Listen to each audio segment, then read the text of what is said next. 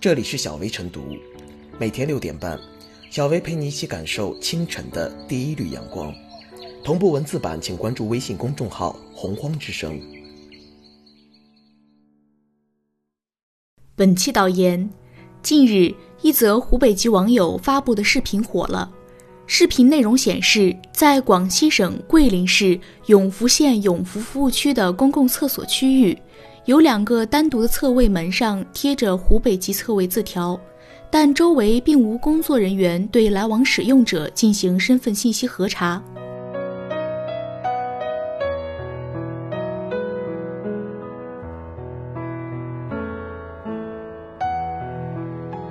警惕湖北籍专测是歧视，湖北籍专测是歧视吗？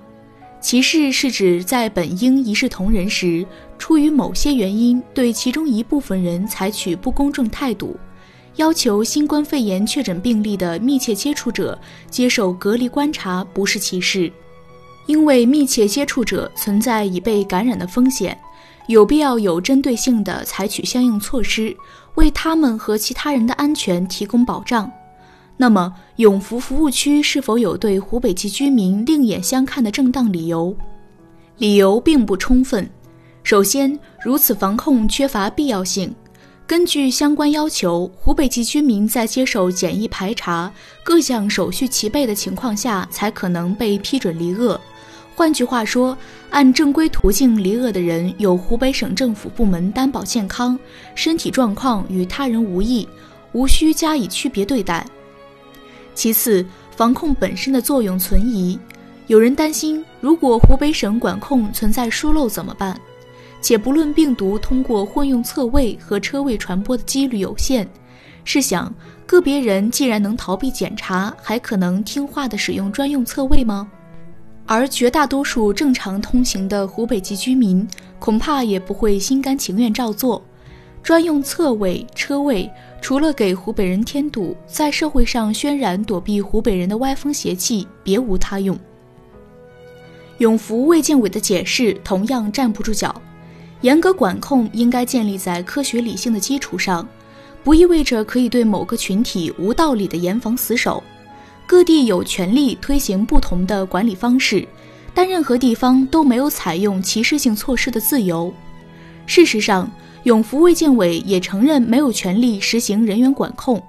这些湖北籍侧位、停车位无专人看守，恰恰证明了管理名仅是松，只是摆设，看似有备无患，实际上提防的不是病毒，而是湖北籍。疫情不是将人与人的关系人为割裂开的借口。从疫情之初，部分离汉人员信息泄露，受到骚扰。到黄山歙县国际马拉松不接受湖北籍选手报名引起争议，湖北人在应聘、租房、就餐、出行等领域遭遇不平等对待的现象时有发生。然而，过激做法对疫情防控毫无益处，反而给彼此带来越来越多的误解、敌视。湖北人不是病毒的代名词，不应当被污名化。一段时间以来，湖北人民在困境中努力自救，为抗击疫情做出的贡献有目共睹。一边赞美湖北同胞的勇气，一边避之唯恐不及，无疑暴露出一些人的无知与虚伪。没有人能独立于他人存在，更没有人愿意受到歧视。己所不欲，何必施之于人？用等疫情过去再说为自私行为做掩饰、自我宽慰。显然没有认识到问题的严重性。疫情总会过去，但给他人造成的伤害不会随时间流逝消失。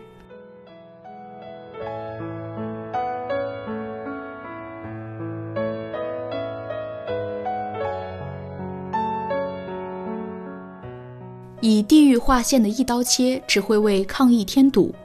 一张湖北籍侧位字条，刺痛了很多人的眼睛。也让之前好不容易形成的社会共识遭遇挑战。地域是用来守望相助的，不是歧视的理由，更不是显示某一部分人高明的说辞。从疫情爆发到现在逐渐复工复产，类似乱象并不鲜见。据报道，三月二日，一位常驻江苏昆山的网友凭着苏城码绿码到达昆山，准备返岗。却因为湖北籍身份，连小区门也没能进去。而有些湖北籍复工者，要么被强制隔离，要么直接遭雇主解聘。好不容易走到家门口，还可能收到长租企业的通知，基于大数据报告，您的密码锁已冻结。类似这样机械的以四二身份证划线的思维，太过一刀切，是一种不折不扣的形式主义，不能精准抗疫，只能给人添堵。社会流动加速，人居分离已成常态化的当下，身份证是不变的，人是活动的。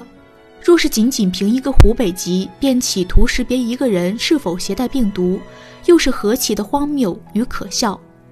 区区几块板材能隔离的并不是什么病毒，而恰恰是人心。类似湖北籍侧位的警示语，防疫的姿势夸张且并无实际意义，也不可行。就像网友批评的那样，如果只要贴一张告示，就等于已经做好防控了。那真正能够起效的测温、登记等工作就没有人去做了，或者说这充其量就是一个免责声明而已，只是为了说明，反正我们已经做了工作了，一旦出事怪不到我们头上。这种的形式主义操作实在是由来已久，令人生厌。凡事不求实效，只求表态，做事一贯夸张，缺乏真诚。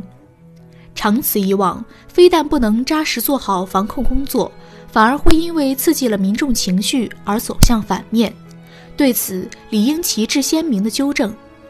一个文明社会，不光是湖北人对湖北籍侧位感到扎眼，一般民众也会深恶痛绝。这样的思维方式不改变，这样的形式主义做法不取缔，下一个受此伤害的，有可能就是我们自己。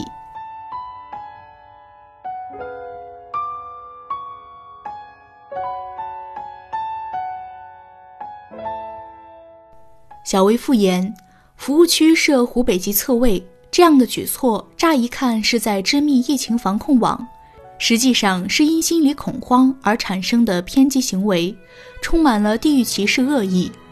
疫情中，人们存在一些偏见可以理解，但当偏见进一步外化为行动，就成了歧视。它剥夺人格尊严和人格权，危害社会公正，造成社会资源浪费。同时也不利于和谐社会建设。疫情防控需要抓实抓细，要建立在科学防控的基础上，不能任意胡来，不能过度恐慌、过度反应。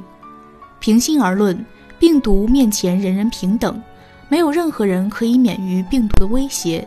正因如此，作为疫情下的共同体，我们更应该相互理解、相互守望。用温柔相待和人文关怀去化解因防疫而产生的偏见与信任危机。